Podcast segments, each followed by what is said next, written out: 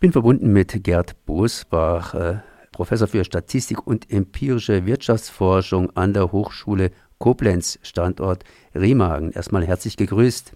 Ja, guten Tag aus äh, dem Rheinland. Es geht um Armut, das heißt Armutsgefährdung in der viel diskutierten Gruppe der Rentner.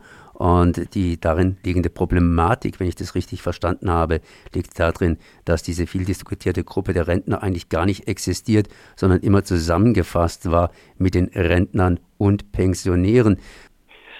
Ja, ich fange am besten mal mit der Geschichte an, was mich geärgert hat. Also wir reden, wenn wir über äh, Rentnerarmut reden, werden fast immer die Zahlen benutzt der 65 Jahre und Älteren. Ähm, das ist natürlich äh, nicht die Gruppe der Rentner.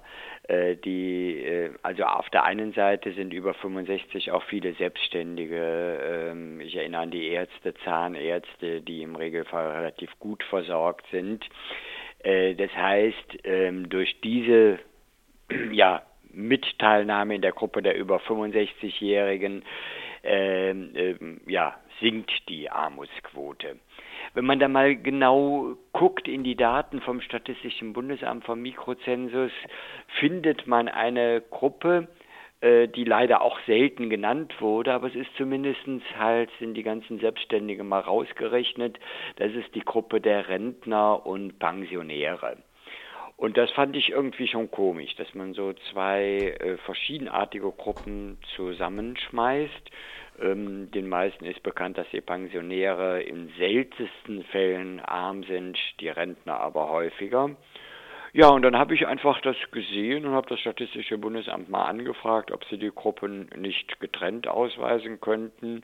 Und dann bekam ich halt die Mitteilungen, ja geht, äh, dann müssten sie aber einen Antrag stellen, ein Genehmigungsverfahren und sie müssen das auch bezahlen. Und man konnte mir dann noch nicht mal sagen, wie viel ich da bezahlen musste dafür. Äh, gut, und dann habe ich gedacht, das ärgert mich zwar, dass man diese Gruppen gemeinsam und nicht getrennt ausweist, aber ich habe jetzt weder Zeit noch das Geld dafür. Und letztes Jahr saß ich dann mal mit dem Bundestagsabgeordneten der Linken, dem rentenpolitischen Sprecher, der auch in Köln wohnt, äh, so wie ich, saß ich dann zusammen und da kam mir so rein spontan die Idee, na gut, wenn ich das als normaler Mensch nicht bekomme, aber eine Parlamentspartei und deren rentenpolitischer Sprecher, der müsste das doch vom Statistischen Bundesamt bekommen. So, habe ich halt Matthias Birkwald angesteckt und äh, der hat dann auch nachgefragt äh, beim Statistischen Bundesamt, bekam die gleiche Antwort wie ich, halt können wir machen, müssen sie aber bezahlen. Gut, und dann hat er das jetzt aus der Kasse der äh, Fraktion halt äh, bezahlt und die Daten sind jetzt erstmalig getrennt nach Rentnern und Pensionären ausgewiesen. Und da waren wir doch sehr verwundert über das Ergebnis. Ähm, hieß es bisher, 16 Prozent äh, gehören zu der Gruppe der armen Rentner und Pensionäre, ist, wenn man die Personen äh, nur auf in Rentnerhaushalten sich anguckt, ist sie sogar 19,5 Prozent. Also fast jeder fünfte Rentnerhaushalt ist halt äh, armutsgefährdet nach offiziellen Angaben des Statistischen Bundesamtes. Und das ist eine Zahl, über die man eigentlich nicht mehr hinweg gucken kann. Wie viel hat denn das Ganze gekostet oder andersrum ausgedrückt? Äh, normaler Mensch, Sie sind immerhin Professor und dann auch noch in der entsprechenden Fachrichtung. Also das heißt, ein normaler Mensch müsste für sowas äh, bezahlen. Wie viel denn etwa? Äh, ja, ja, und äh, wenn die Linke das Geld nicht übernommen hätte, äh, dann wäre es auch überhaupt nicht ermittelt worden. Äh, die genauen Kosten kenne ich nicht. Sie sind nicht extrem hoch, soweit ich weiß. Es äh, wird ein Betrag so unter 1000 Euro gewesen sein. Das ist die eine Seite. Die andere Seite ist, dass man das natürlich dann offiziell beantragen muss mit diesem ganzen Formalismus, äh, der bei so Ämtern dann da ist. Äh, das waren dann Rücksprachen mit der äh, Computerauswertungsstelle, das ist IT Nordrhein-Westfalen. Ähm, da musste man nochmal detailliert sagen, was wollen wir eigentlich äh, für Daten jetzt haben. Also es war neben diesem Geld halt auch noch einiges an Zeitaufwand was zum Glück nicht ich leisten musste, was ich im Moment auch neben meiner normalen Arbeit gar nicht schaffen würde. Aber ich finde es äh, im Prinzip einen äh, halben Skandal, dass man, wenn man vernünftige sozialpolitische Daten haben will und eine Trennung in Rentner und Pensionäre ist vernünftig sozialpolitisch, äh, dass das dann nicht vom Amt selber gemacht wird. Wir sind jetzt natürlich dabei, äh, dem Amt auf die Füße zu treten und zu sagen, äh, hört mal Leute, jetzt wisst ihr, dass da was fehlte. Jetzt habt ihr die Technik, das Computerprogramm steht, das getrennt auszuwerten. Und äh, wir hoffen jetzt, dass das demnächst in den Katalog der äh, Leistungen vom Statistischen Bundesamt, die regelmäßig äh, kommen, aufgenommen wird, dass wir also jetzt nicht in zwei, drei Jahren wieder bezahlen und nachfragen müssen, wenn wir die Daten getrennt nach Rentnern und nach Pensionären haben wollen.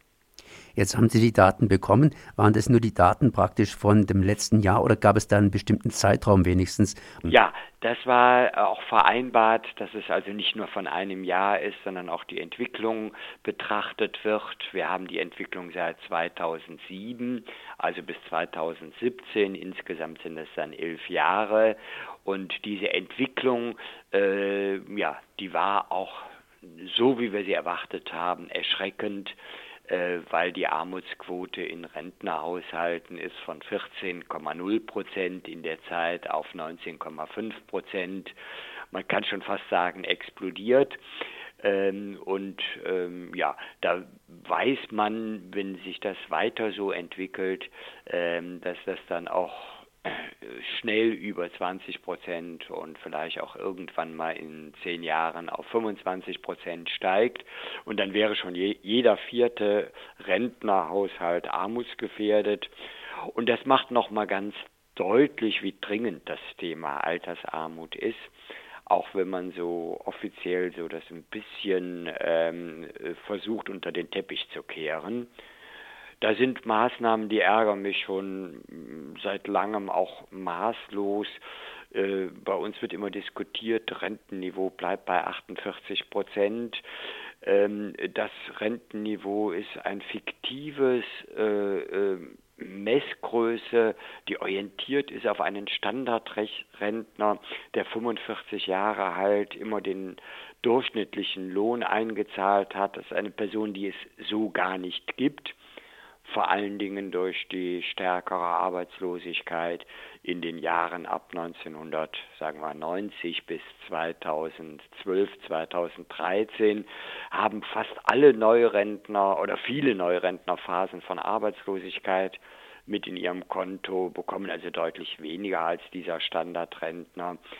Und wenn diese Zahlen habe ich mir auch mal besorgt und mal angeguckt, Klammer auf, die habe ich alle kostenlos bekommen, äh, die realen äh, Zahlungen an die Rentner, ähm, also nicht der Standardrentner, sondern das, was tatsächlich ein neuer Rentner an Rente ausbezahlt bekommt, ist in den letzten 17 Jahren minimal gestiegen, allerdings deutlich äh, weniger gestiegen als die Preissteigerungsrate. Das heißt, ähm, jetzt inflationsbereinigt äh, kriegen die Neurentner deutlich weniger als im Jahr 2000. Äh, das sind fast 20 Prozent, die sie weniger bekommen als im Jahr 2000. Ähm, ja, und wenn man sie dann noch am wachsenden Wohlstand gemessen im Bruttoinlandsprodukt teilnehmen lassen würde, dann wären wir schon auf Zahlen von 40 Prozent weniger als im Jahr 2000. Ähm, das ist erschreckend hoch. Die Zahl habe ich natürlich mehrfach geprüft, bevor ich sie ähm, mal weitergegeben habe. Und ich habe sie am Anfang auch nicht laut weitergegeben, weil ich gesagt habe, 40 Prozent müssten eigentlich die Rentner, die neuen Rentner heute mehr bekommen, um das Niveau des Jahres 2000 zu erreichen. Da habe ich gedacht, man hält mich für bekloppt, wenn ich solche Zahlen nenne. Ähm, aber nachdem ich dann die österreichischen Rentnerzahlen gelesen habe, die bekommen nämlich genau diese 40 Prozent mehr als die deutschen Rentner. Ähm, dann habe ich gedacht, na gut, dann darf ich das auch laut sagen. Und Österreich zeigt ja, es ist tatsächlich möglich, das auszuzahlen. Ich habe noch eine Zwischenfrage beziehungsweise sozusagen Schlussfragen. Ähm, wir haben ja einen deutschen Sonderweg, sprich 1990 etwa äh, ist hier äh, die DDR dazugekommen und äh, etwa 20 Jahre später sind natürlich entsprechende DDR-Bürger, die unter Umständen nach der Wende keine Arbeit hatten, auch dazugekommen ins Rentenalter hinein und haben entsprechend Sonderbiografien vorzuweisen. Ist das irgendwie berücksichtigt worden, da ja auch in der DDR zum Beispiel Männer und Frauen längere Zeit gearbeitet haben und, und, und, zumindest zu DDR-Zeiten gemeinsam, äh, dass das irgendwelche Verwerfungen aufwirft? Ja, es ist berücksichtigt worden. Es gab auch verschiedene Maßnahmen, halt einer Höherwertung der äh, DDR-Einzahlungen, äh, äh, die halt dann die Lohndifferenzen versucht haben auszugleichen. Auf der anderen Seite erwähnen Sie zu Recht halt, dass gerade bei den Frauen die Renten im Osten höher sind als im Westen. Ähm, äh, also noch sind sie es, äh, weil sie halt zu DDR-Zeiten halt äh, fast komplett gearbeitet haben, was äh, die Frauen in der Bundesrepublik halt nicht getan haben. Doch darauf ist Rücksicht genommen worden und man diskutiert jetzt, inwieweit diese Sonderbewertungen äh, äh, im Osten halt aufhören sollen. Ähm, das hat äh, positive wie negative, das ist im Detail halt äh, relativ kompliziert, also positive wie negative Effekte, ähm, aber es wird diskutiert und mein Bauchgefühl sagt, dass wir auch langsam mal aufhören müssen, ähm, also fast 30 Jahre nach der Wiedervereinigung immer noch nach Ost und West getrennte Wege zu suchen. Was wir stattdessen müssen, ist halt tatsächlich dafür äh, sorgen, dass im Osten der Republik halt vernünftig bezahlte Arbeitsplätze in größeren Mengen da sind. Ähm, also dort äh, ist die Arbeitslosigkeit deutlich höher, dort ist das Lohnniveau äh, niedriger. Das ist eine Sache, die ein Land auf Dauer nicht verkraften kann und auf Dauer natürlich halt auch zu niedrigeren Renten im Osten führt wenn jetzt die kommen, die jetzt nichts mehr mit der alten DDR zu tun haben, dann sind die häufiger arbeitslos, haben im Schnitt deutlich geringere Löhne. Äh, und das ist natürlich eine soziale Spaltung, die sich in einem Land, äh, ein Land eigentlich nicht erlauben sollte und die zu Problemen führt. Das war Gerd Bosbach, Professor für Statistik. Und äh, ich danke mal für dieses Gespräch. Kurz zusammengefasst kann man sagen, die Renten müssten im Prinzip für alle 40 Prozent höher sein. Ja, das ist eine prägnante Zusammenfassung. Daran müssten wir arbeiten. Dann danke ich mal für dieses Gespräch. Ich danke ebenfalls.